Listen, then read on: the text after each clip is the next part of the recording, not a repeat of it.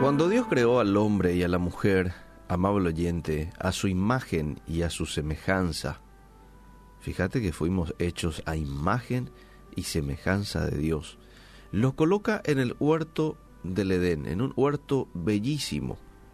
Nos habla la Biblia del huerto del Edén. ¿Cuál era el fin de Dios?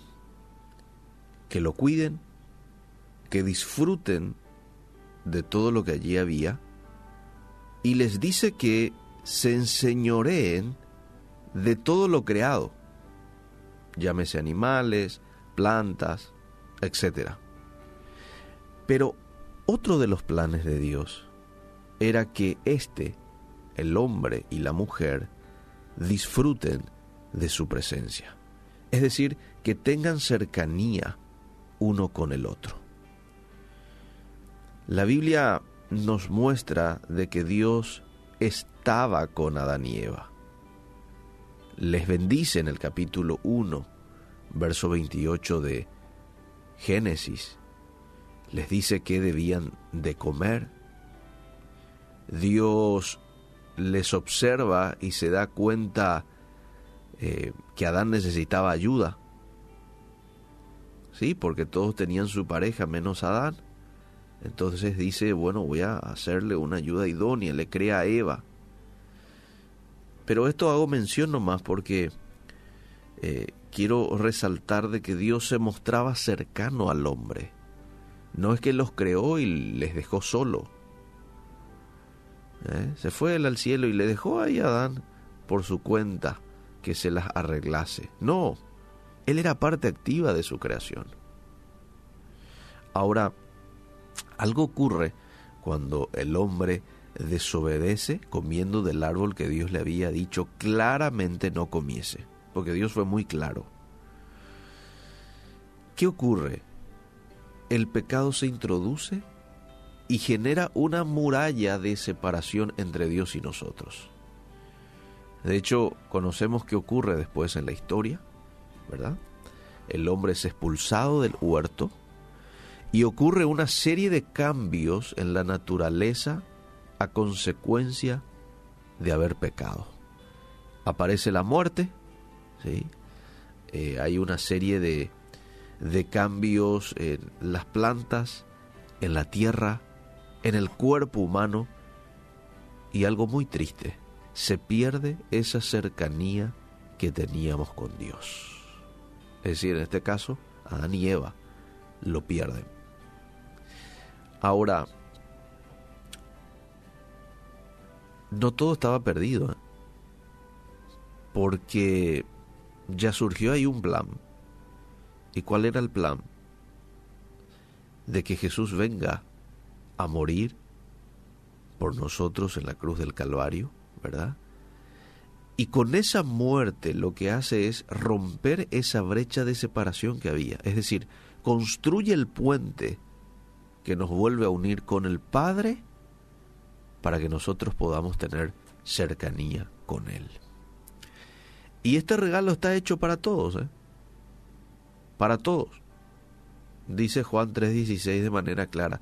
De tal manera amó Dios al mundo que ha dado a su Hijo unigénito. Pero hay que decir de que se adueñan, se apropian de este regalo aquellos que creen en su nombre y le reciben a Jesús. Dos cosas, creen en su nombre y le reciben a Jesús. ¿Dónde está esto? Juan 1.12. A todos los que le recibieron, a los que creen en su nombre, les dio potestad de ser hechos hijos de Dios. Todo aquel que en él cree, dice el versículo de Juan 3.16, no se pierda, mas tenga vida eterna. Anhelo que este año 2020 sea un año para tu vida, amable oyente, de volver al plan original de Dios. Es decir, de tener cercanía con Él. Ese es mi anhelo, de todo corazón. Las cosas van a cambiar en tu vida y en tu familia si vos te propones tener cercanía con Dios y caminas hacia eso. No es solamente proponerte y tener el deseo, ay, como quiero. No, es trabajar para que eso ocurra. Es ser disciplinado para que eso ocurra. Es establecer un horario y respetar ese horario. ¿Por dónde se empieza? Si aún no le recibiste en tu corazón, yo te invito a que lo recibas en esta mañana. ¿Qué mejor que arrancar un año teniéndole a Él y que Él sea parte de nuestras vidas? Recibile. Con palabras sencillas, Jesús, entiendo lo que este hombre está hablando.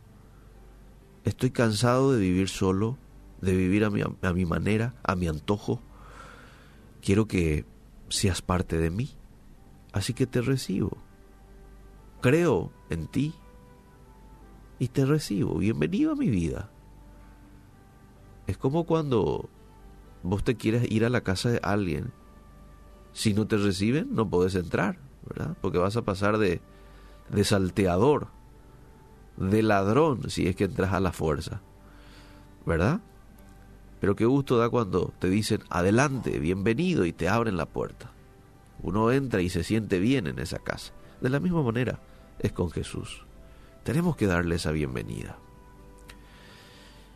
Pero si ya le invitaste en algún momento en tu corazón, ya le dijiste bienvenido, pero después lo dejaste abandonado, no consolidaste tu relación con Él, tu amistad con Él.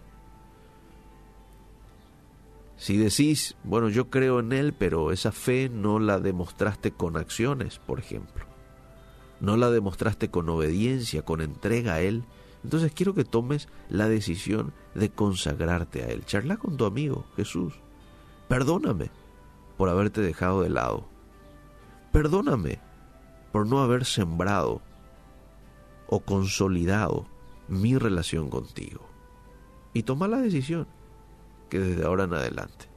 No vayas a esperar mañana, primer día de 2020. Hazlo hoy. Haz que esa cercanía crezca en tu vida todos los días de este nuevo año. ¿Cómo? Mediante la oración constante, en todo momento. Y claro, un tiempo específico para estar a solas, ¿verdad? Como lo hacía nuestro Maestro Jesús el estudio de la Biblia y una vida de obediencia a sus preceptos. Qué buena meta para este 2020. Buscarle a Dios mediante la oración, pero mucho más de lo que hice este año. Estudiar su palabra, pero a profundidad, y una vida de obediencia a sus preceptos.